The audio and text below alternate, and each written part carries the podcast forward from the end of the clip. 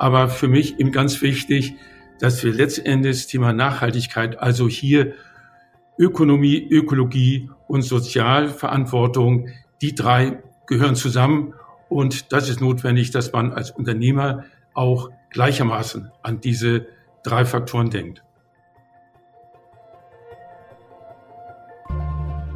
Willkommen bei Auf in Zukunft, dem Podcast für Zukunftsgestaltung. Dirk Sander und Oliver Kuschel im Gespräch mit EntscheiderInnen aus Wirtschaft, Wissenschaft und Gesellschaft. Auf der Suche nach der Antwort auf die Frage, wie handeln wir zukunftsfähig?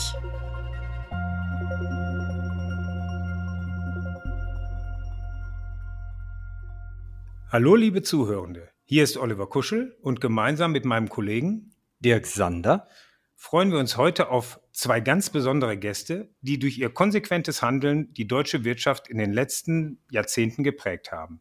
Und reden wollen wir über das spannende Thema Shareholder Value versus Shareholder Responsibility.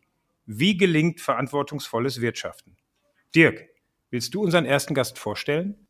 Unser erster Gast war und ist langjähriger Aufsichtsrat, unter anderem bei Franz Hane und Sie GmbH, Metro AG und der BMW AG und Manager unter anderem bei der Skidata AG und Datacard Europe GmbH. Er stammt aus einer traditionsreichen Unternehmerfamilie aus Duisburg, deren Geschichte bis ins 18. Jahrhundert zurückreicht. Für den mittlerweile 66-Jährigen ähm, stehen Werte und Familie ganz oben, auch in der Wirtschaft. Nach dem Maschinenbaustudium und einem MBA an der INSEAD in Frankreich stieg er in den 80er Jahren bei der Unternehmensberatung Bose Allen Hamilton ein hat er mehr als 20 Jahre in führenden Managementpositionen gearbeitet, bevor er 2003 Aufsichtsratsvorsitzender eines der größten und einflussreichsten Familienunternehmen Deutschlands wurde, was er bis 2020 war. Das Unternehmen macht 2020 einen Umsatz von drei Milliarden Euro, beschäftigt über 20.000 MitarbeiterInnen und ist im Besitz der über 700 GesellschafterInnen der Familie. Das Unternehmen, das seine Ursprünge im Bergbau hat, hat heute unterschiedlichste Geschäfts- und Investmentbereiche.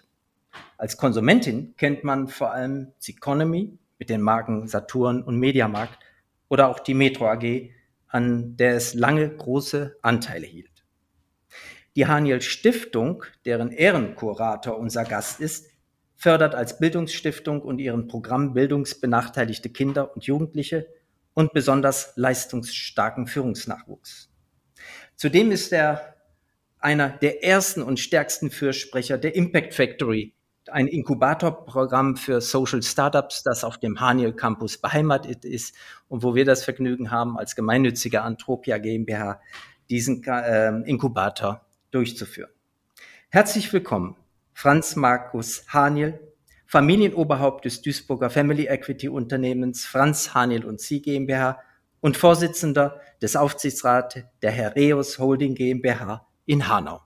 Schön, dass Sie auch dabei sind und hier bei dem Podcast mitmachen. Vielen Dank.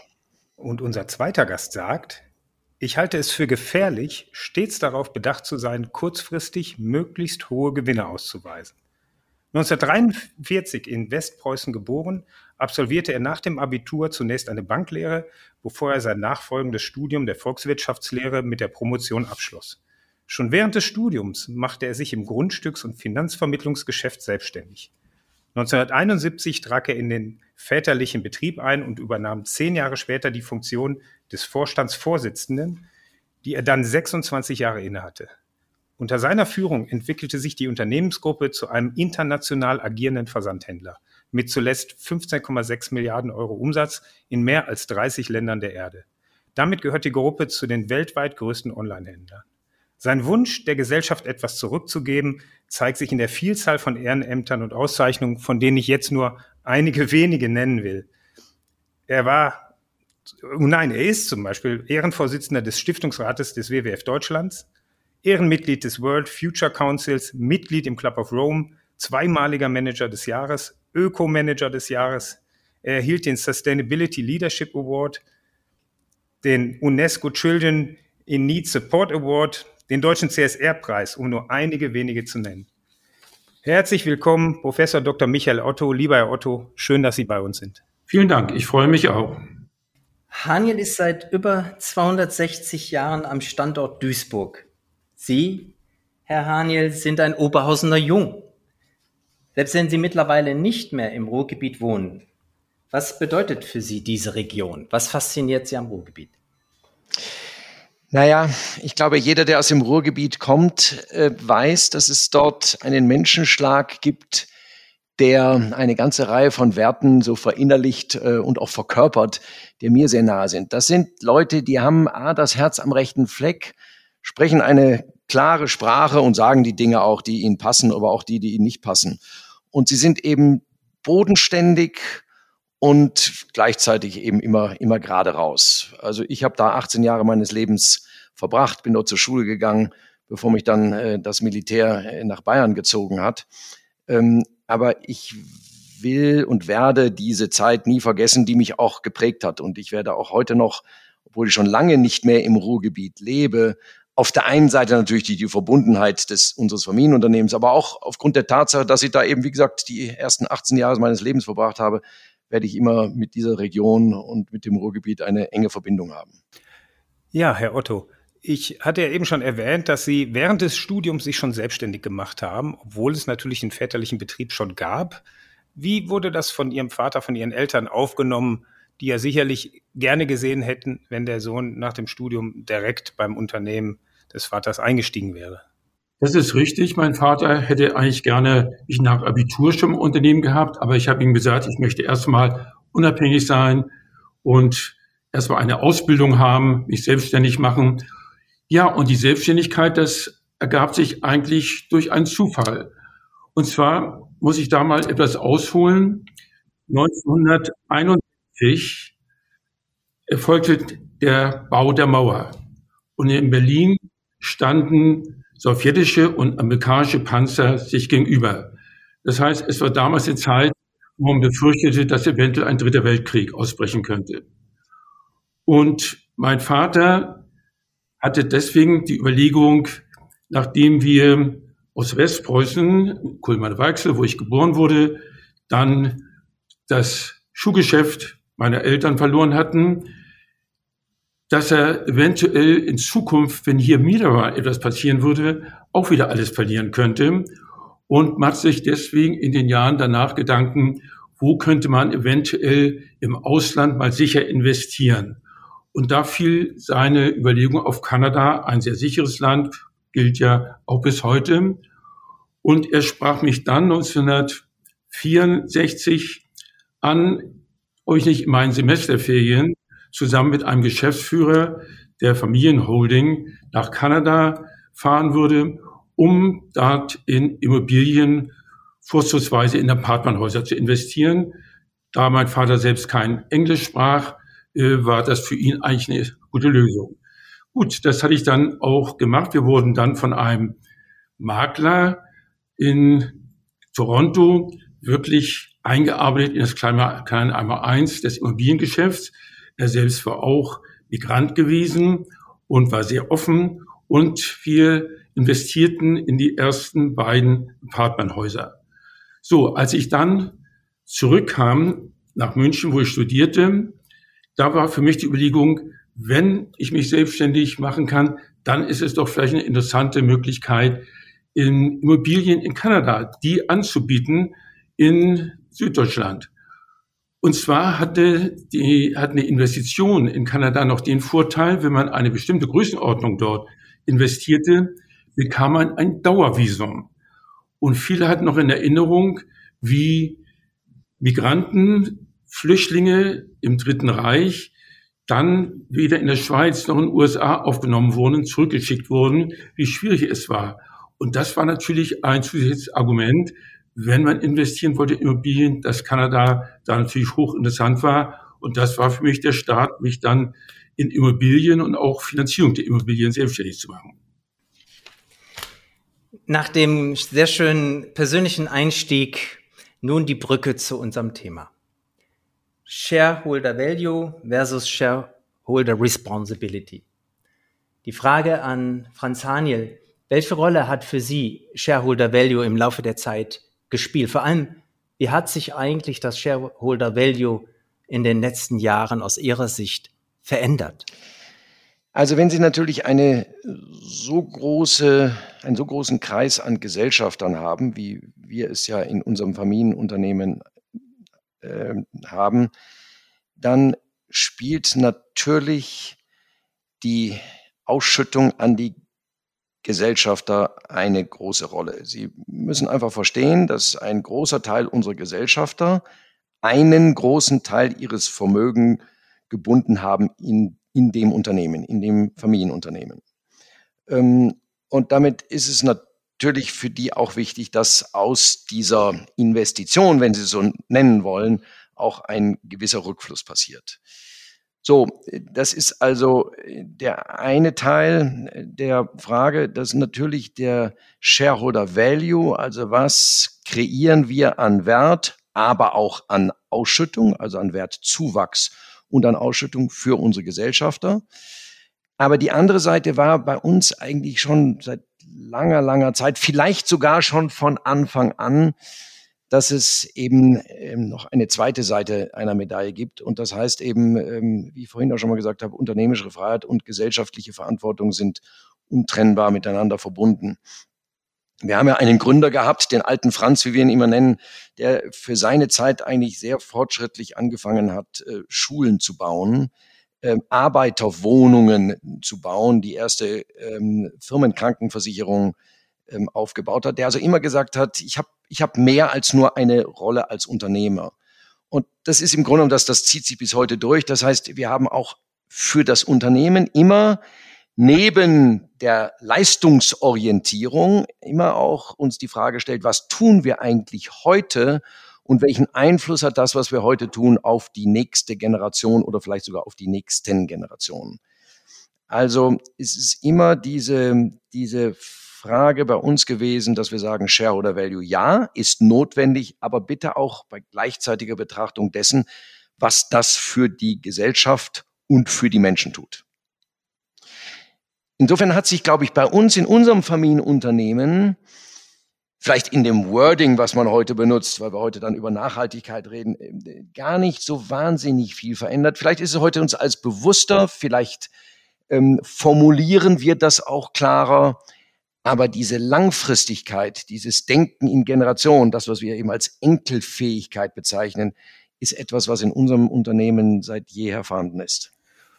Ja, Herr Otto, da würde ich Sie auch gerne fragen. Ich hatte nämlich noch ein Zitat mir rausgeschrieben im Vorfeld. Ja, das äh, lautet, ich wende mich gegen die einseitige Ausrichtung auf den Shareholder Value. Ich hoffe, das ist ein Zitat, was tatsächlich von Ihnen kommt, weil ich finde es natürlich sehr, sehr passend für unseren heutigen Podcast. Das heißt, diese Ausrichtung, also ist, ist die Ihnen gegeben oder war die auch schon äh, von anderen äh, Familienmitgliedern getragen? Also das Zitat ist in der Tat von mir. Und äh, ich muss sagen, natürlich, ein Unternehmen muss Gewinne machen. Nur dann kann das investieren, nur dann kann das auch in Zukunft überhaupt existenzfähig sein. Das ist also ganz klar wichtige Voraussetzung. Aber ich habe 1972 äh, sehr viel Diskussionen mit meinem Freund Eduard Pestel, dem Mitbegründer des Club of Homes, gehabt über den ersten Bericht, ein Club of Rome, Grenzen des Wachstums. Und ich fand, das war ein Bericht, der wirklich aufgerüttelt hat. Aber ich fand, es ist eigentlich noch wichtiger zu handeln. Und da kann man nicht sagen, die Politik muss und die Industrie muss. Nein, jeder muss bei sich selbst anfangen. Jeder Bürger, aber auch jeder Unternehmer. Und das war für mich eigentlich dann so der Anstoß zu sagen, ganz klar, wir müssen erfolgreich, nachhaltig erfolgreich sein natürlich und von der Seite gehören eben auch entsprechende Gewinne dazu. Aber wir müssen auch Verantwortung übernehmen für die Umwelt.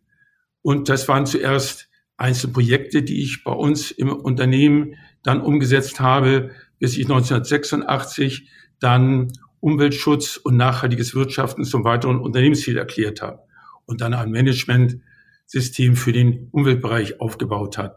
Also es war ein Prozess, aber für mich eben ganz wichtig, dass wir letztendlich das Thema Nachhaltigkeit, also hier Ökonomie, Ökologie und Sozialverantwortung, die drei gehören zusammen.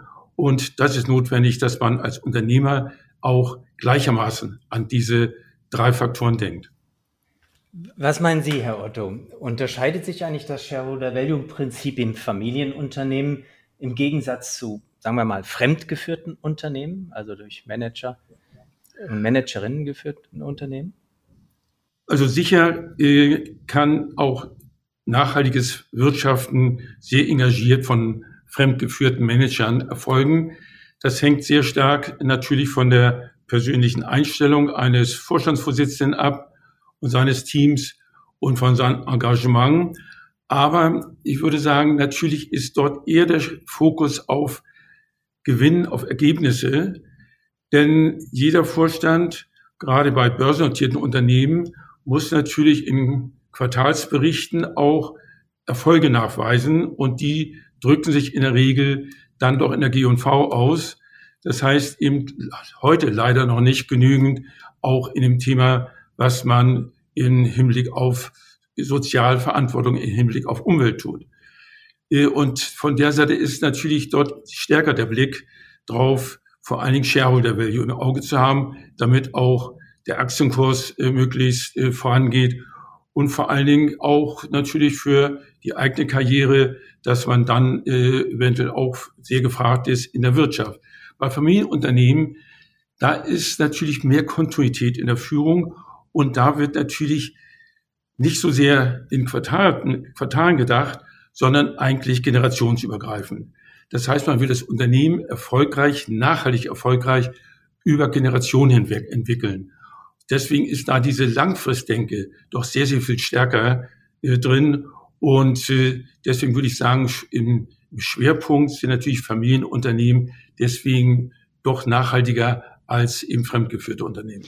Ja, und Herr Otto, wenn ich das ergänzen kann, wenn Sie sich die Vergütungssysteme der, ähm, der börsennotierten Unternehmen anschauen, dann leiten die ja eigentlich die jeweiligen Manager in genau diese Richtung. Das ändert sich jetzt gerade und ist dabei, sich zu ändern. Aber in der Vergangenheit war es ja wirklich so, diese Vergütungsberichte, das waren ja hochkomplizierte, über viele Seiten ausgebreitete eben komplexe Systeme, die aber letztendlich als Ziel immer irgendwelche finanziellen oder sonstige KPIs, also Key Performance Indicators hatte, hatten.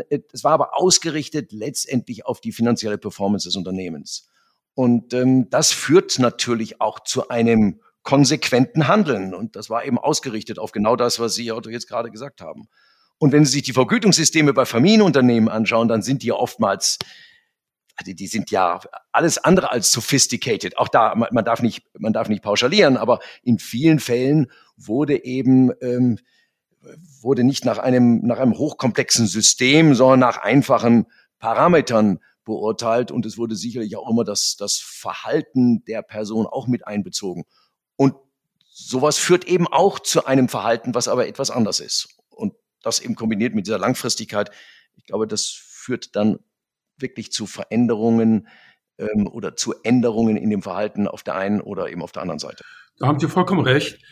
Also bei uns im Unternehmen zum Beispiel äh, habe ich für den Vorstand natürlich äh, hat auch er äh, entsprechende Bonifizierung im Hinblick auf die Ergebnisentwicklung, aber ganz klar auch äh, Bonifizierung im Hinblick auf Erreichung bisher Umweltziele und soziale Ziele, die wir im Rahmen von fünf Jahreszielen festlegen, äh, jährlich äh, definiert mit entsprechenden Milestones.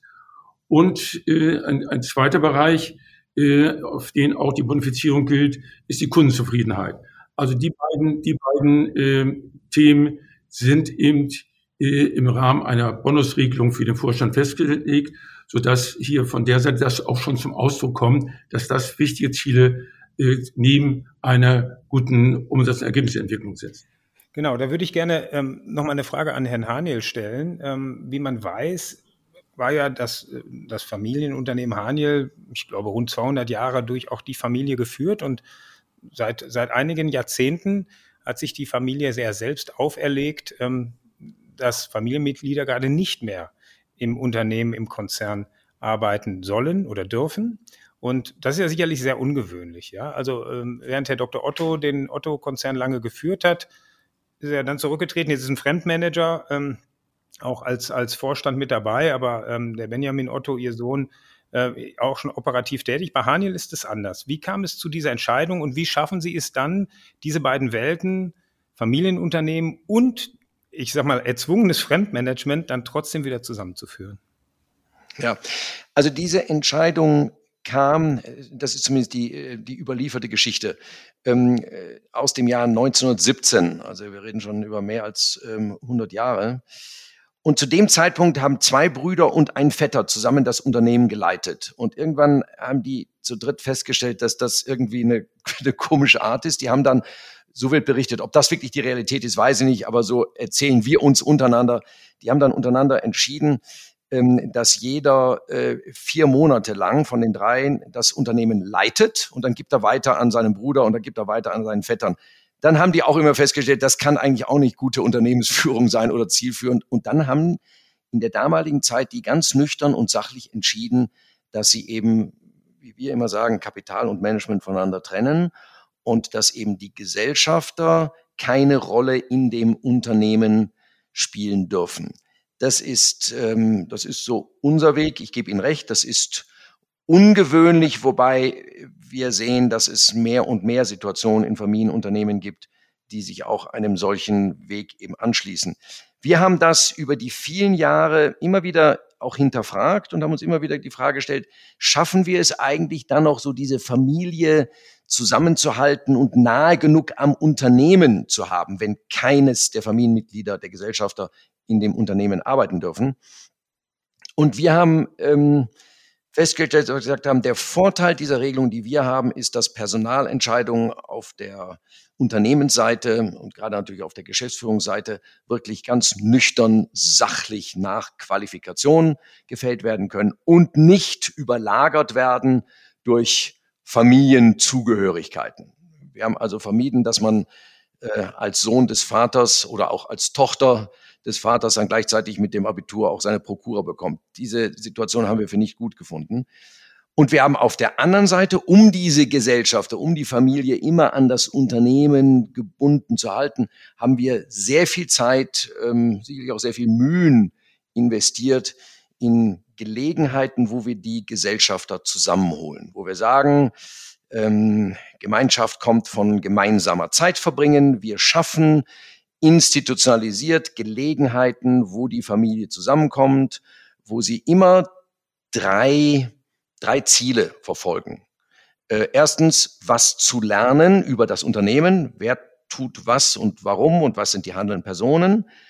Ähm, zweitens, sich sich selber kennenzulernen in der größer werdenden Familie, zu sehen, aha, da gibt's noch einen Vetter und noch eine Cousine und die studiert jetzt auch gerade in Berlin oder wohnt auch gerade in München und das finde ich ja ganz nett und vielleicht können wir uns mal verbinden. Und drittens aber auch den Gesellschaftern bei diesem Zusammenkommen immer wieder klar zu machen, was verstehen wir eigentlich unter, äh, wie wir es auf äh, Neudeutsch sagen, Professional Ownership. Also was ist eigentlich ein verantwortungsvoller Gesellschafter und was erwarten wir von dem? Also, ähm, wir haben die Trennung. Diese Trennung funktioniert bei uns. Wir sehen viele andere Familienunternehmen. Otto ist ein wunderbares Beispiel, wo andere, ähm, andere Regeln auch hervorragend funktionieren. Aber wir haben, wie gesagt, seit 100 Jahren gelernt, damit zu, zu leben und unsere Gesellschafter wissen, dass sie keine operative Rolle einnehmen können im Unternehmen. Sie wissen aber auch, dass wenn sie interessiert sind, wenn sie die entsprechende Qualifikation haben, wenn sie von der Familie als geeignet gesehen werden, dass sie dann eine Rolle in dem Aufsichtsrat oder dem Beirat einnehmen können und damit auch Richtlinien für das Unternehmen entscheiden können. Nehmen bei Ihren Veranstaltungen auch ein Großteil der Gesellschafter teil oder sehen Sie eher die Tendenz, dass es eher weniger werden? Wir sehen die Tendenz, dass der harte Kern, das sind bei einer Gesellschafterversammlung irgendwo so zwischen 150, 180, manchmal auch 200 Gesellschaftern, die physisch teilnehmen, dass dieser harte Kern gleich bleibt, obwohl die Familie wächst, obwohl die Anzahl der Gesellschafter größer wird, wird so der, der Rahmen derjenigen, die vielleicht nur noch am Rande interessiert sind, die vielleicht sich auch noch informieren lassen, die aber nicht das Engagement haben und auch die, das persönliche Interesse haben, sich wirklich einzubringen. Dieser Rahmen, dieser Teil der, der Gesellschafter scheint größer zu werden. Ähm, denn der harte Kern bleibt immer gleich. Das gilt für unsere Gesellschafterversammlung. Genauso war auch wie für unsere Jugendtreffen. Wir organisieren ja Jugendtreffen. Jugend definieren wir zwischen, zwischen 18 und 40. Ähm, und auch da ist die Zahl eigentlich in etwa immer gleich. Da sind wir so um 100 Personen plus minus. Und dieser Kern scheint sich zu erhalten, obwohl, wie gesagt, die Familie insgesamt wächst. Das ist aber auch etwas, was ich bei anderen Familiengesellschaftern, Gesellschaften, die einen großen Gesellschafterkreis haben, feststelle, dass es, ähm, dass es einfach am Rand Erscheinungen gibt von Menschen, das muss man auch akzeptieren, die sagen, ich bin zwar Gesellschafter, ich bin Teil der Familie, aber ich fühle mich jetzt äh, nicht so dem Unternehmen verbunden oder bin der ganzen, sagen wir auch den ganzen Themen nicht so nahe, dass ich da wirklich äh, mich einbringen oder mit teilnehmen möchte. Nun ist es aber doch so, dass die Familie schon auch einen gewissen Einfluss hat ähm, auf das Unternehmen. Beispielsweise jetzt in Ihrer Person, Herr Haniel, ähm, 17 Jahre Aufsichtsratsvorsitzender ähm, der Franz Haniel und Sie GmbH. Da hat man natürlich Einfluss. Da frage ich mich, wie schaffen Sie es denn, dass diese beiden Systeme, Familie einerseits und Management andererseits, miteinander schwingen und eben nicht gegeneinander? Das schaffen wir, indem wir uns natürlich in unseren jeweiligen Rollen zum einen ganz klar sind und die eben auch definiert haben und auch kommunizieren. Also wir wissen genau, was erwarten wir, was müssen wir, was können wir erwarten von den Geschäftsführern und von der wir, Seite des Unternehmens.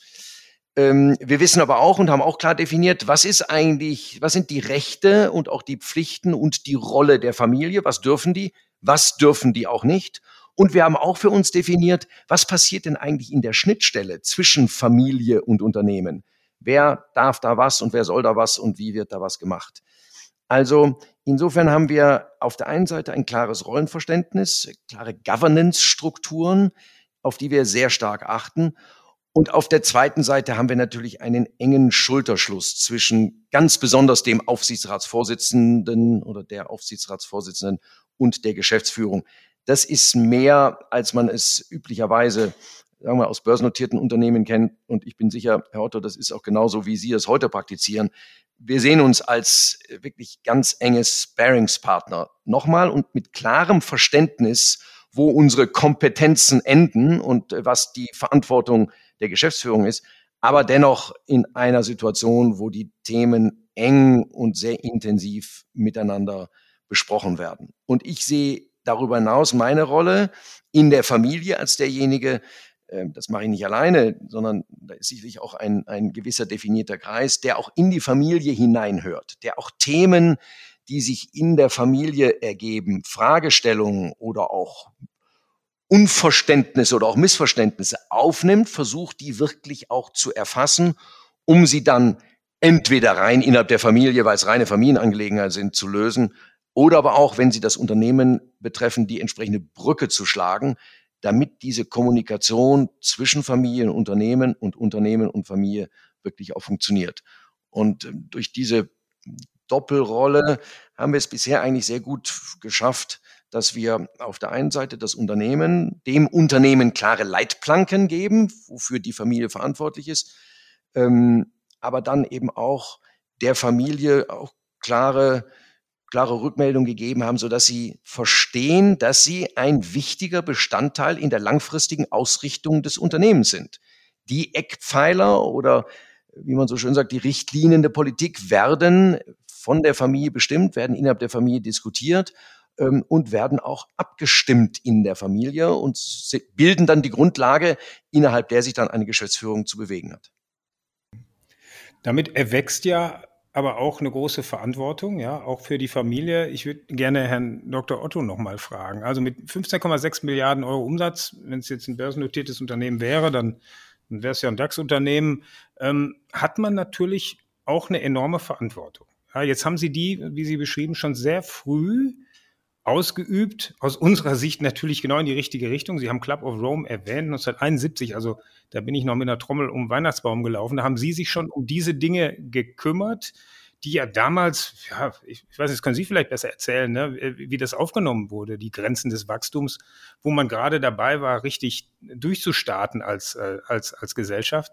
Und weshalb haben Sie sich diesem, ich sag mal, diesem Ziel verschrieben? Und ich war also sehr, sehr erstaunt, als wir uns seinerzeit ein bisschen näher kennengelernt haben beim WWF im Kuratorium, wo wir eine Veranstaltung hatten gemeinsam, wo Sie dann extra aus Hamburg gekommen sind, nur um uns als äh, Ruhrgebietskuratorium zu unterstützen bei unserem Start. Da haben Sie erzählt, wie Sie ähm, das auch geschafft haben, das Thema Nachhaltigkeit in so einen großen Konzern einziehen zu lassen. Das kann man natürlich dann als Familiengesellschaft, aber man muss es nicht tun. Ja, es kann ja auch zu weniger Ergebnis führen. Und das ist ja oftmals auch das Problem, dass nachhaltiges Handeln nicht immer kurzfristig zum Erfolg führt und dass vielleicht viele verzagen daran. Sie haben es nicht getan und haben es durchgezogen. Natürlich, jetzt sieht man mit Erfolg, aber das war vielleicht nicht von Anfang an absehbar. Also diese Hinwendung zur Nachhaltigkeit, das würde mich interessieren, wodurch das gekommen ist und wie Sie das durchgehalten haben über die Jahre.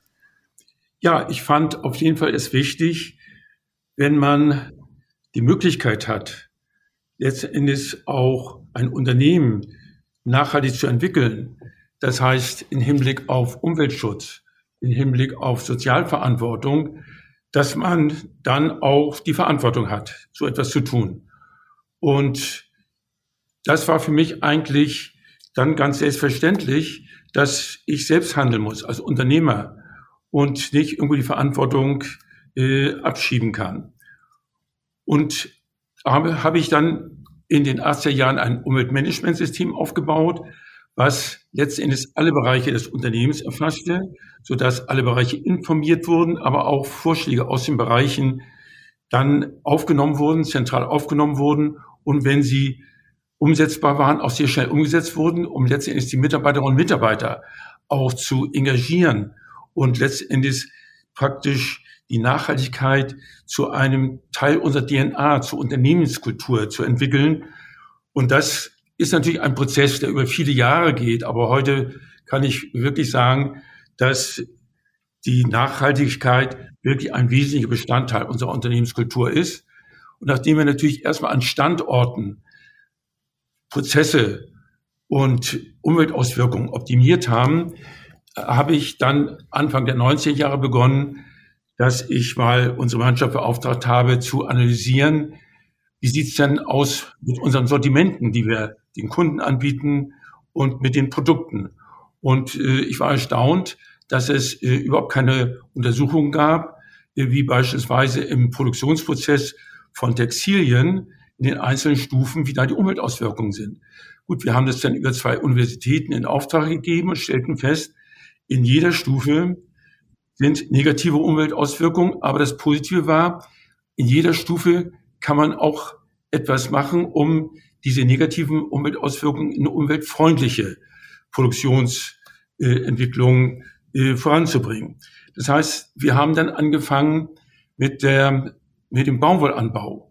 Das heißt, dass wir Anfang der 90er Jahre dann die, in der Türkei die Baumwollanbau in Bio-Baumwollanbau äh, umgewandelt haben und das unterstützt haben. Und dann in den einzelnen Produktionsstufen äh, das beginnt, dass man äh, früher dann zum Beispiel die Meterware, sprich die Stoffe mit Formaldehyd ausgerüstet hat, um die Einlaufwerte zu reduzieren. Das haben wir um, umgestellt, dass über Schrumpfmaschinen die natürliche Schrumpfung erfolgt und damit die Einlaufwerte eingehalten werden. Oder die Chlorbleiche durch Ozonbleiche ausgetauscht oder die Farbstoffe in, in den Färbeprozessen von schwermetallhaltigen Farbstoffe in biologisch abbaubare Farbstoffe. Ein mühseliger Prozess, der natürlich auch erstmal Investitionen erwartet, verlangte, weil wir natürlich die höheren Preise, die da erstmal mit verbunden waren, nicht an die Kunden weitergeben konnten. Sonst wären wir natürlich aus dem Markt raus. Das heißt, wir haben es in der ersten Phase selbst getragen, aber mit entsprechenden hohen Produktionsmengen äh, haben wir gesehen, konnte man wieder die alten Preise erreichen. Und das hat dann sicherlich so unsere sieben bis zehn Jahre gedauert, bis wir unsere gesamten Textilsortimente umgestellt haben im Hinblick auf Umweltverträglichkeit. Und Ende der, der ähm, 90er Jahre kam dann für uns das Thema Sozialstandards auf. Das heißt, wir haben Sozialstandards definiert für unsere Fabrikanten, haben aber dann auch über unsere sogenannten Social Officer in den einzelnen Ländern kontrolliert, auditiert, ob diese äh, Standards eingehalten wurden, die Lieferanten auch unterstützt, dass sie diese äh, Standards einhalten konnten. Wenn das nachhaltig nicht möglich war, dann allerdings auch Lieferanten gesperrt. Also ein Prozess im Hinblick auf Nachhaltigkeit. Und Herr Otto, Sie haben ja damit wirklich sehr früh angefangen. Heute muss man ja wirklich sagen, ein Unternehmen, was diese Perspektive, die Sie jetzt gerade beschrieben haben, dieses nachhaltige oder wie wir immer sagen, enkelfähige, nicht hat, ein solches Unternehmen äh, hat wirklich nur eine, eine begrenzte Existenzberechtigung oder, oder Lebenszeit nur noch. Denn wir sehen doch auch bei den Konsumenten, bei den Verbrauchern, bei unseren Kunden, egal wer die sein mögen, sehen wir ja wirklich eine, eine veränderte Haltung und ein verändertes Denken. Und ähm, wenn diese Unternehmen diese Ziele, diese Nachhaltigkeitsziele äh, nicht sinnvoll realisieren und da nicht sich auf einen Weg gemacht haben, auch wenn sie vielleicht noch nicht alle Punkte voll erreicht haben. Aber wenn die nicht auf dem Weg sind, werden wir von der neuen Generation äh, auch nicht die entsprechenden Mitarbeiter und Mitarbeiterinnen bekommen, weil die sich in einem solchen Umfeld nicht, nicht sehen wollen und nicht äh, zu Hause fühlen wollen. Also das ist mittlerweile gar nicht mehr die Frage, ob oder ob nicht man das macht, sondern es ist vielleicht die Frage, wie schnell und wie intensiv macht man das. Und Sie, Herr Otto, haben eben schon extrem früh damit angefangen. Andere Unternehmen ähm, haben da sicherlich etwas oder sehr viel später angefangen und fangen sehr viel später an. Ähm, egal wie früh oder wie spät, eins steht fest, ähm, dieser Transformationsprozess ist eine, eine Grundbedingung der Existenzberechtigung und muss vor allen Dingen für die, die vielleicht etwas später angefangen haben, mit einer, mit einer enormen Geschwindigkeit nach vorne getrieben werden. Denn sonst, meiner Meinung nach, verliert das Unternehmen seine Existenzberechtigung. Daniel, äh, stimme ich Ihnen hundertprozentig zu. Gut, damals wurde ich vielleicht von manchen ein bisschen als Exot angesehen und Gott sei Dank hat sich unsere Unternehmensgruppe positiv entwickelt. Wenn das nicht der Fall gewesen wäre, dann hätte natürlich jeder gesagt, naja, der denkt ja nur an die Umwelt äh, und äh, versagt aber in der Unternehmensführung. Das heißt, Gott sei Dank, wie gesagt, hat beides funktioniert. Das hat natürlich sehr geholfen, dass man eben dann auch zeigen konnte, nachhaltiges Wirtschaften und erfolgreiches Wirtschaften ist nicht widersprüchlich, sondern das ist durchaus vereinbar. Aber äh, Sie haben vollkommen recht. Heute ist das, glaube ich, allgemein erkannt und die Unternehmen sehen, nachhaltiges Wirtschaften ist existenziell, um in Zukunft zu überleben. Ich würde sagen, das ist äh, in Zukunft the license to operate.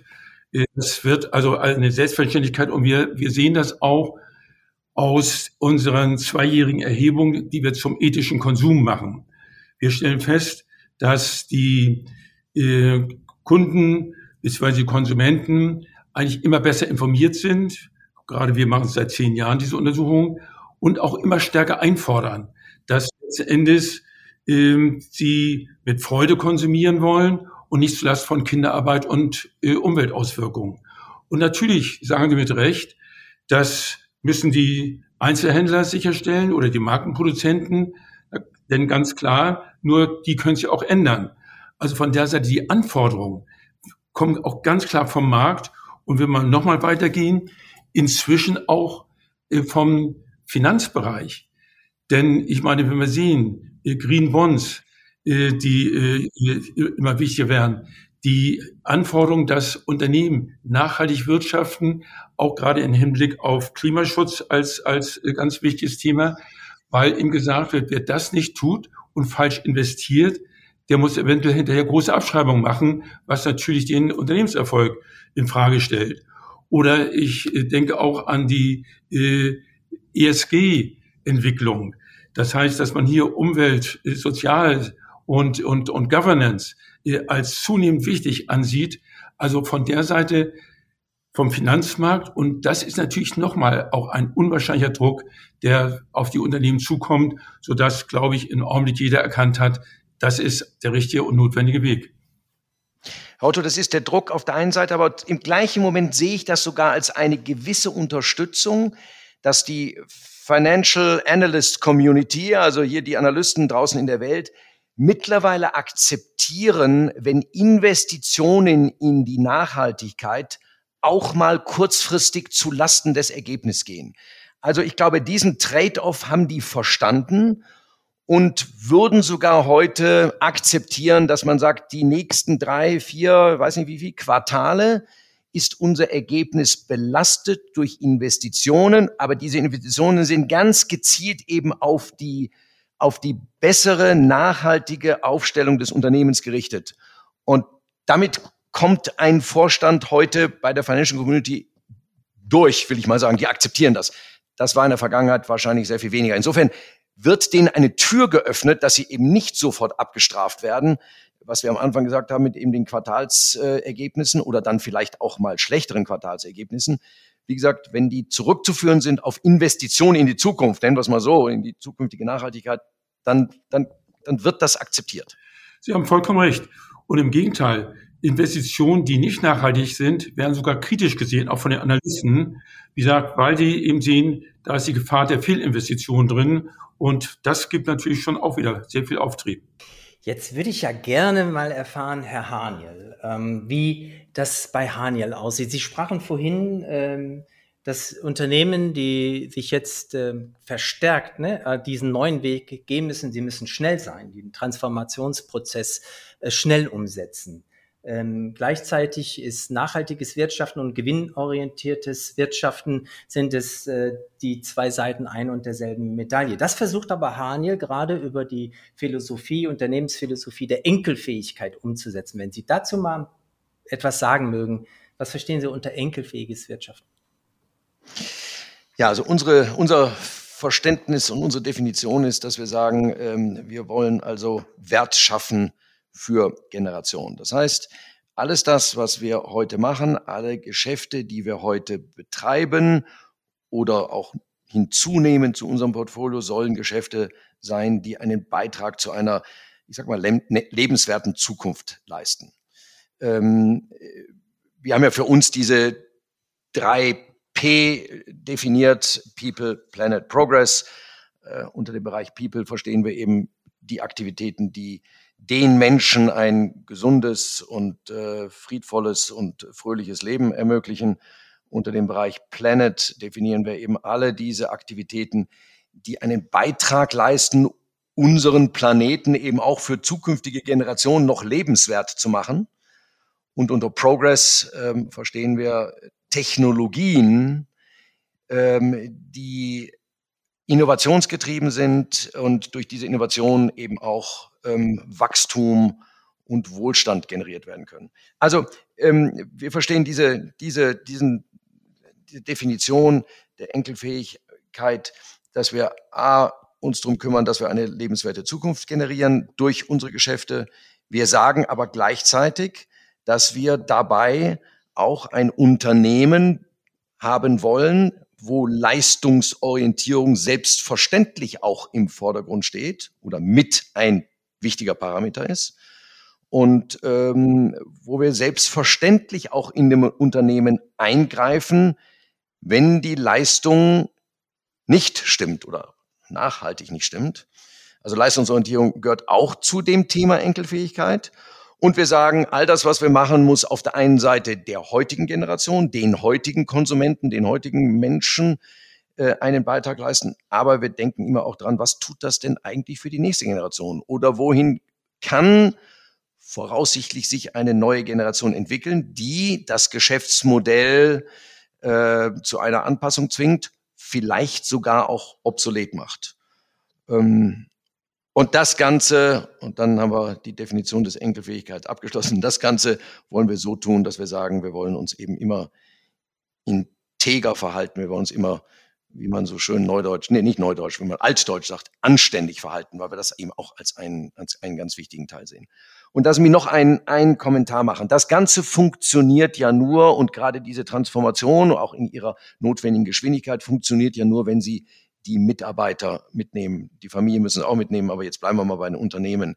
Das heißt, Sie müssen natürlich auch ganz intensiv das Thema Kultur in den Vordergrund stellen. Sie müssen sich ganz intensiv darüber legen, wie schaffe ich es denn, dass eben jeder Mitarbeiter in, in, in dieser Richtung auch denkt, der, dass jeder Mitarbeiter und jede Mitarbeiterin ähm, auch wirklich sieht, dass das die Grundlage sein muss für das Handeln. Und auch da ähm, kann ich nur sagen, das, was vorhin schon mal angesprochen wurde. Wir haben in unserem Vergütungssystem immer zwei Parameter. Wir haben auf der einen Seite die finanziellen Ergebnisse, was immer, was immer da vorgegeben ist. Wir haben auf der anderen Seite auch das, was wir vielleicht Verhalten nennen, nämlich abgeleitet aus dem Thema enkelfähig, abgeleitet auch aus dem Anspruch unseres Wertesystems. Wie ist das Verhalten des oder der Mitarbeiterin? Ähm, und es reicht eben nicht nur, seine finanziellen Ziele zu erreichen oder sogar über zu erreichen, sondern das Ganze muss eben auch in dem entsprechenden von uns definierten und geforderten Verhalten passieren. Ähm, nur gutes Verhalten, ohne die Leistung zu bringen, äh, ohne die finanziellen Ergebnisse zu erbringen, ist, äh, ist kein, äh, kein zukunftsweisende, äh, keine zukunftsweisende Rolle. Und genauso umgekehrt, nur die finanziellen Ergebnisse erreichen, aber das mit einem Verhalten, was wir für nicht richtig, nicht nachhaltig, nicht enkelfähig, nicht anständig halten, ist eben auch keine Lösung. So, das machen wir und das führt wirklich zu einer Kulturänderung, weil in den Gesprächen mit den MitarbeiterInnen reden sie eben nicht nur darüber, warum das Ergebnis nicht erreicht oder halb erreicht oder überbereicht ist, sondern sie reden eben auch über das Verhalten. Sie reden mit dem Mitarbeiter und sagen, warum ist das Verhalten an der Stelle und an einer Stelle so gewesen und nicht anders gewesen? Und was muss denn auch an dem Verhalten geändert werden? Und das führt eben zu einer ganz anderen Qualität der Kommunikation und, äh, und wie wir sehen und wovon wir auch überzeugt sind, eben auch zu einer Kulturänderung im, im Verhalten und in den Menschen des Unternehmens. Wenn Sie ein Unternehmen akquirieren, äh, ist das auch ein Thema, was Sie dann angehen in dem neuen Unternehmen, dass die Enkelfähigkeit, wie Sie es jetzt definiert haben, dort auch schrittweise umgesetzt wird? Ja, wobei natürlich bei der Neuakquisition von Unternehmen wir sehr stark darauf achten, ist das ein Geschäftsmodell, was heute dieses Thema Enkelfähigkeit, Nachhaltigkeit schon verinnerlicht hat? Oder ist es ein Geschäftsmodell, was man erst auf diesem Weg neu oder, oder grundsätzlich transformieren muss? Und das ist ein Hauptkriterium und wir würden sicherlich uns erstmal nur Unternehmen anschauen und engere Wahl ziehen, von denen wir sehen, dass diese, diese Kultur, dieses Verständnis schon präsent ist. Also eine, ein Unternehmen, was wir heute akquirieren würden, völlig neu aufzustellen, das ist nur, also nur begrenzt unsere Intention, ähm, ist also sicherlich nicht etwas, was im Vordergrund steht. Bestehende Geschäftsbereiche auf dem Weg der Transformation mit, mitzunehmen. Das ist selbstverständlich. Also ähm, bei den neuen Unternehmen ist das ein, ein Ausschlusskriterium, dass wir also sehen, das ist nicht nur ein Geschäftsmodell, sondern sind auch Menschen, die das in diese Richtung denken. Aber selbstverständlich, wenn wir sie dann mal akquiriert haben, nehmen wir, nehmen wir sie auf diesem Weg und in unserer Denke, auch in unserem Wertesystem, auch in unserem, in unserer sagen wir, Sinnhaftigkeit oder Ausrichtung des Unternehmens, nehmen wir die natürlich mit. Herr Otto, mich würde interessieren, jetzt hat ja Haniel ganz klar definiert, was, was soll Enkelfähigkeit sein und wie soll ähm, das Management das umsetzen. Wie sieht es bei der Otto-Gruppe aus? Ja, Sie haben sich ja jetzt schon ähm, mehr und mehr aus dem aktiven äh, ähm, Geschäft zurückgezogen. Ihr Sohn Benjamin ähm, hat übernommen. Wollen Sie auch, also wie, wie wollen Sie sicherstellen oder wollen Sie das überhaupt, dass das Unternehmen in, einer ähnlichen, in einem ähnlichen Fahrwasser sich auch in den nächsten ein, zwei, drei Jahrzehnten fortbewegt, wo Sie es hingesteuert haben? Oder sagen Sie, das ist dann die Entscheidung von nachfolgenden Generationen? That's not my cup of tea. Also ich kann auf jeden Fall sagen, einmal, dass erfreulicherweise mein Sohn voll dahinter steht. Er inzwischen auch eigene Stiftung gegründet hat und äh, auch im Unternehmen ganz, ganz engagiert mit unterstützt, dass das Unternehmen nachhaltig aufgestellt ist. Wir haben praktisch als, als Gesamtleitspruch den Spruch Responsible Commerce that inspires. Das ist praktisch die Ausrichtung unserer Unternehmensgruppe. Und äh, in der Umsetzung haben wir ein Code of Ethic. Das heißt, wir haben es dann eben auch definiert, was eben genau in den einzelnen Bereichen gemacht werden muss. Und das wird auch kontrolliert. Und der Vorstand ist auch in seiner Gesamtheit voll dahinter und äh, nicht nur, dass er selbst, wie gesagt, auch bonusmäßig von gewissen äh, Zielen in der Hinsicht ähm, äh, bonifiziert wird, sondern er engagiert sich auch wirklich in den unterschiedlichsten Bereichen und treibt auch das Thema voran, ist also auch wirklich mit, mit Herzblut dahinter. Und danach wählen wir auch bei uns die Vorständinnen und Vorstände äh, aus, dass sie auf jeden Fall von ihrer inneren Haltung, von ihren Ansprüchen genau auch unserem Zielbild entsprechen.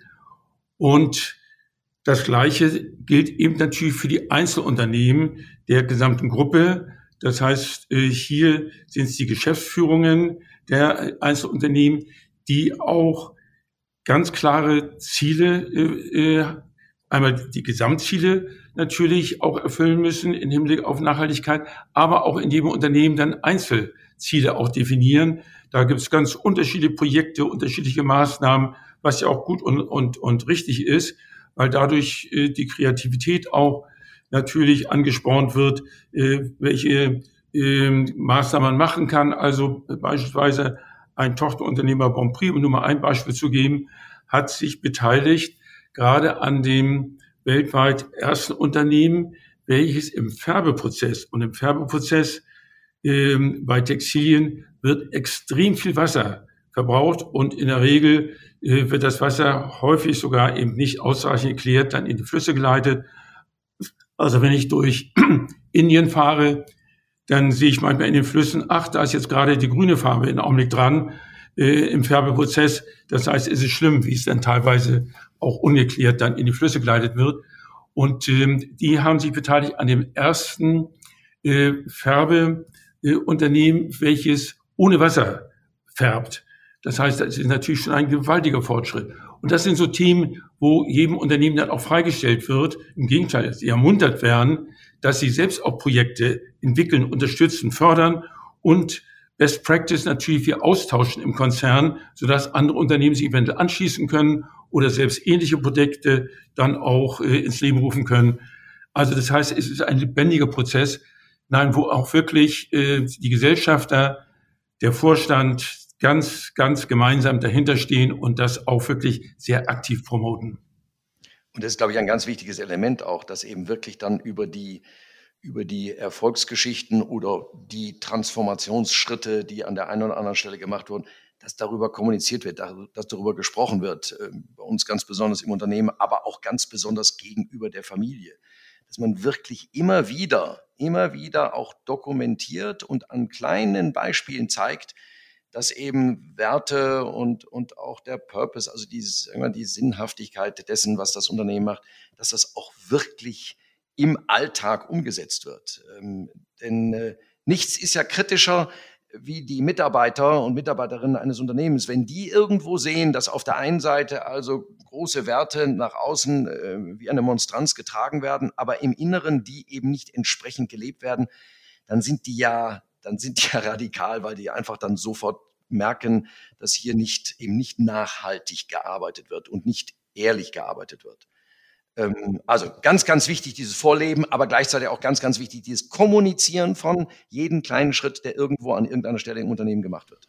Ja, jetzt haben Sie ja beide, ich sag mal, auch das Glück, Unternehmen zu vertreten, die in gewisser Weise auch renditestark sind. Ja, und trotzdem eben den Kriterien, die Sie sich gesetzt haben, von Nachhaltigkeit entsprechen. Wir unterstützen ja bei der Impact Factory sogenannte Sozialunternehmer, ja, oder wirkungsorientierte Unternehmer, sagen wir lieber Impact-Startups, äh, die sich zum Ziel gesetzt haben, zunächst mal eine positive Wirkung auf äh, Umwelt und oder Gesellschaft auszuüben und erst dann im Zweifel einen Profit. Also da gibt es natürlich die Ausprägung in alle Richtungen von Voll-for-Profit-Gesellschaften, oftmals im, im, im, im Gesundheitsbereich oder im Greentech-Bereich, äh, aber wenn man in Richtung ähm, Bildung geht, in Richtung sozialer Teilhabe, dann funktionieren diese Geschäftsmodelle in der Regel nicht mehr. Ja? Selbst wenn sie dann noch unter einer, in einem GmbH-Mantel geführt werden, ja, werfen sie natürlich nicht irrsinnige Gewinne ab. Äh, bis hin dann zu Unternehmen, die als gemeinnützige äh, GmbHs oder UGs geführt werden. Und diese Unternehmen haben irrsinnige Schwierigkeiten, ähm, sich zu finanzieren. Ja, weil natürlich die Rendite nicht im Vordergrund steht und die Wirkung nicht so eine harte Währung ist wie Euro oder Dollar. Wie, und da bleibt oftmals nur, ja, ich sag mal, die Stiftungshand, also die private Hand übrig und sagt, ja, okay, dann unterstütze ich euch. Also ein richtiges Impact Investing, was sich auch zufrieden gibt mit geringeren Renditen, ja, was nötig ist, um diese Geschäftsmodelle voranzutreiben. Weil, also wenn man was Gutes tut und trotzdem seine 19 Prozent Rendite macht, ich glaube, das ist ja ein No-Brainer, ja, das wird ja jeder letztendlich finanzieren, aber zu sagen, okay, ich komme am Ende des Tages vielleicht mit einer sehr positiven Wirkung aus, aber ich, ich habe gerade mal den Kapitalerhalt plus Inflationsausgleich, zwei Prozent oder so, das sind Geschäftsmodelle, da bin ich ja an der Front, bin ich ja viel unterwegs, da finden wir überhaupt gar keinen Investor, ja. Und das ist ein Riesenthema und da muss man dann doch wieder auf Family Office zurückgehen und sagen, wäre das nicht was für euch? Ich habe bislang noch nicht viele gefunden, die gesagt haben, das ist eine gute Idee, das machen wir mal. Ja, Da findet man auch keinen Fondsmanager, der so einen Fonds managt, weil es natürlich vollkommen uninteressant ist. Ähm, ähm, das Thema würde ich gern mal äh, zu Ihnen über den Zaun schmeißen und mal fragen, wie, wie Sie das, sehen Sie das Problem oder ähm, und waren Sie da schon mit schon mal tangiert und wie ist Ihre Sichtweise darauf? Also ich glaube, Haniel und Otto zeigen ja, dass durchaus nachhaltiges Wirtschaften und erfolgreiches Wirtschaften durchaus kein Widerspruch ist, sondern dass beides eben möglich ist. Und ich glaube, das ist eben wichtig, auch immer solche Vorzeigebeispiele zu haben. Und da gibt es ja erfreulicherweise auch eine ganze Reihe weiterer Unternehmen, die das zeigen. Sie haben vollkommen recht. Bei Startups, die tun sich teilweise äh, da deutlich schwerer.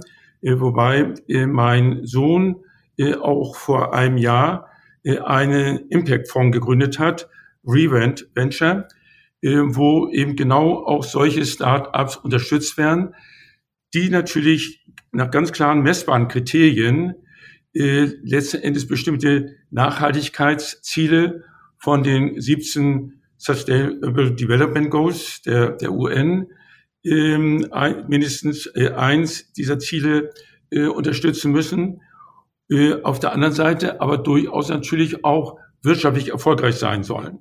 Das heißt also nicht jetzt äh, in Hinsicht, dass, dass sie äh, nur über Spenden gefördert werden sollen. Nein, sie sollen durchaus erfolgreich sein mit der Bereitschaft, auch geringere Renditen gegebenenfalls in Kauf zu nehmen, was aber nicht in jedem Fall sein muss. Die können durchaus auch manchmal sehr rentabel sein, aber die Bereitschaft, dass sie auch geringere Renditen haben, aber auf jeden Fall äh, ganz wichtige Impact-Ziele haben. Und das finde ich, finde ich gut und wichtig. Und da bin ich auch der Meinung, müsste noch sehr viel mehr Kapital eigentlich zusammenkommen, um solche Startups zu unterstützen. Ja, ja, unterstütze ich. Und wir sehen ja bei der Impact Factory, ähm, dass eben genau solche ähm, junge Unternehmen, die eben sich in Bereichen beschäftigen und bewegen, die eben der Gesellschaft oder etwas Gutes für die Gesellschaft tun, dass die sich oftmals schwer tun. Gleichzeitig muss ich aber sagen, Herr Kuschel, also ich, ich sehe schon mehr und mehr, dass Impact Investing ein Thema ist. Herr Otto, Sie haben das gerade selber angesprochen mit Ihrem Sohn. Es gibt aber eben genügend andere, die in diesen Themen sich anfangen zu tummeln. Und ich sehe auch mehr und mehr, dass natürlich man bereit ist, eine gewisse Zeit zu akzeptieren, dass hier ein Unternehmen und ein Geschäftsmodell gebaut werden und man sicherlich äh, auf absehbare Zeit, aber auf eine definierte absehbare Zeit auch keine Ergebnisse macht, sondern ganz im Gegenteil sogar Kapitalbedarf hat. Das wird zunehmend akzeptiert. Aber ich denke auch in dem Bereich der Social, des Social Impact Investment muss man akzeptieren, dass an irgendeinem Zeitpunkt, den es zu definieren geht, das Geschäftsmodell sich selber trägt. Also immer nur zu sagen, ich bin angewiesen auf die Unterstützung von Externen, ist für eine gewisse Zeit lang völlig richtig und auch gut. Und da gibt es hoffentlich, und ich sehe das auch, glaube ich, zunehmend auch ähm, Organisationen, die das machen. Aber irgendwann muss ich eben auch mal in der Lage sein, auf eigenen Füßen zu stehen. Und irgendwann muss dieses Geschäftsmodell für diejenigen, für die ich das mache, so angenommen wird, dass es einen, dass es auch einen Wert hat. Und mit Wert meine ich auch einen finanziellen Wert hat. Also das ist eine, ich weiß, das ist eine Gratwanderung, das ist auch ein Spannungsfeld, aber diese jungen Investoren, äh, diese jungen Unternehmer müssen sich die Frage stellen lassen, ist das, was ich mache, wirklich wertvoll? Nicht im Sinne von, ich leiste einen Beitrag, sondern im Sinne von, für diesen Beitrag ist die Gemeinschaft, die Gesellschaft auch bereit, einen gewissen Betrag zu zahlen und damit kann ich mich in meinem Unternehmen vergrößern, expandieren und, und noch mehr Gutes tun. Dieser Fragestellung müssen Sie sich stellen. Ja, ja, nee, das, das ist auch so, das sehen wir bei der Impact Factory ja genauso. Wir, wir unterstützen nur wirtschaftlich tragfähige Geschäftsmodelle. Das können aber durchaus auch gemeinnützige Geschäftsmodelle sein. Wenn Sie denn ein Modell haben, wo man sagt, das wird viele Spender finden, weil das so ein äh, interessantes Modell ist, dass es sehr attraktiv ist, auch für Stiftungen oder Privatspender dort äh, Gelder reinzugeben. Ne? Ähm, ich sehe eben nur im, im Investitionsbereich, wenn es um, um Eigenkapital oder Mezzanine-Strukturen letztendlich geht, ähm, äh, Nachrangdarlehen oder auch äh, Convertibles, also Wandeldarlehen, in der frühen Phase gibt es bislang leider Gottes auf der Impact Investing äh, Szene da keinen. Wir, aber wir arbeiten daran, wir diskutieren schon und sprechen mit vielen Family Offices und äh, ja, hoffen, dass wir bald auch ein kleines Fonds, Fonds oder Beteiligungsvehikel auf die Beine stellen können, mit dem wir dann auch in der ganz frühen Phase finanzieren. Mit dem Blick auf die Uhr, ähm, wir, ich glaube, wir sollten jetzt auf die, äh, auf die Zielgerade einbiegen und wir haben zwei Fragen. Unsere Hörer, die schon öfter unseren Podcast verfolgt haben, werden Sie kennen. Und ich freue mich jetzt ähm, mit Herrn Otto beginnen zu können. Ja, ähm, ein kleines äh, Gedankenexperiment, Herr Otto. Stellen Sie sich vor, Sie könnten jetzt heute, so wie Sie sind, nochmal Ihr 18-jähriges Ich treffen. Sie haben gesagt, 1961, ja, hatten Sie eben schon erwähnt, dass da waren Sie 18, wenn ich richtig gerechnet habe. Das ist noch, äh, ja, da hatten sie noch einen weiten Weg vor sich. So, gleichwohl könnten sie es jetzt treffen. Sie sind jetzt äh, 78 und sie könnten ihm was raten. Was würden Sie Ihrem 18-jährigen Ich raten oder empfehlen? Also ich würde ihn zumindest ermuntern. Und zwar in dem Sinne, dass ich sagen würde, wenn du von etwas überzeugt bist, dann setz das um und lass dich nicht verunsichern. Sei mutig. Setz dir hohe Ziele denn du kannst mehr erreichen, als du glaubst. Also ich glaube, das ist ganz wichtig, dass junge Menschen diese Zuversicht haben diese Überzeugung haben. Herr Haniel, Sie haben es jetzt etwas leichter. Sie müssen nicht reisen, sondern es reist jemand zu Ihnen. Stellen Sie sich vor, Ihr 80-jähriges Ich reist aus der Zukunft zu Ihnen. Was würde er über die Transformation von Haniel und der Wirtschaft im Allgemeinen berichten? Also ich glaube, ähm, der würde sagen, es ist sehr gut, dass dieser grundsätzliche Transformationsprozess so grundsätzlich wirklich eingeschlagen und auch konsequent umgesetzt wurde. Er würde auch sagen, er freut sich über die Geschwindigkeit der Umsetzung. Er würde sicherlich sagen, weil das geht immer, es hätte auch schneller gehen können. Und er würde sagen, es ist, er würde hoffentlich sagen, es ist schön mit anzusehen, wie bei diesem Transformationsprozess nicht nur die Menschen in dem Unternehmen, sondern auch der große Kreis der Gesellschafter an einem Strang gezogen haben und diese Umsetzung unterstützt haben. Ganz herzlichen Dank an Sie beide. Wir sind zum Ende unseres Podcastes gelangt. Es war eine intensive Stunde, die nicht nur darin bestand, dass wir Fragen gestellt haben, sondern es hat sich auch ein echtes Gespräch zwischen Ihnen beiden entwickelt. Das freut uns sehr. Ich äh, fasse mal kurz zusammen. Die Ausgangsfrage war Shareholder Value versus Stakeholder Value. Sie beide haben die Antwort eindeutig formuliert. Das schließt sich nicht aus. Ähm, nachhaltiges Wirtschaften muss auch finanziell erfolgreich sein, damit man überhaupt nachhaltig wirtschaften kann und umgekehrt in dem Begriff enkelfähig hat Daniel damit einen neuen Begriff in die Welt gesetzt, was aber, glaube ich, ihre beider Engagement nicht nur als Unternehmen, sondern auch sie als Persönlichkeiten wunderbar beschreibt. Nochmals herzlichen Dank von Oliver und von mir äh, für diese sehr, sehr, ja, tolle Stunde mit Ihnen, denn es ist ja für uns mit zwei so versierten Wirtschaftsmanagern, die die Geschichte Deutschlands ja nun in den letzten Jahren mitgeprägt haben, die Wirtschaftsgeschichte, ist es für uns natürlich eine sehr, sehr schöne Gelegenheit zu lernen. Also, alles Gute Ihnen. Ja, vielen Dank auch von meiner Seite. Und äh, Herr Handel, vielleicht sehen wir uns ja bald einmal in Realita, wenn Corona es wieder zulässt. Ansonsten äh, wünsche ich auch allen, dass sie gesund bleiben und noch einen wunderschönen Tag. Herr Otto, das kann ich gleich sagen, würde mich auch sehr freuen und ich bin sicher, es gibt eine ganze Reihe von Themen und Gedanken, ähm, die, über die ich mich freuen würde, wenn ich mich mit Ihnen dazu austauschen könnte.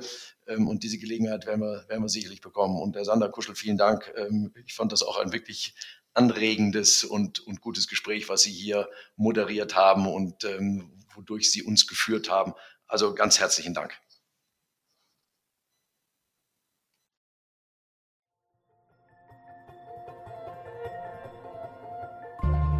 Vielen Dank fürs Zuhören.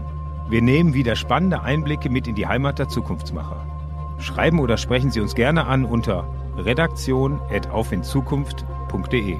Bis zum nächsten Mal.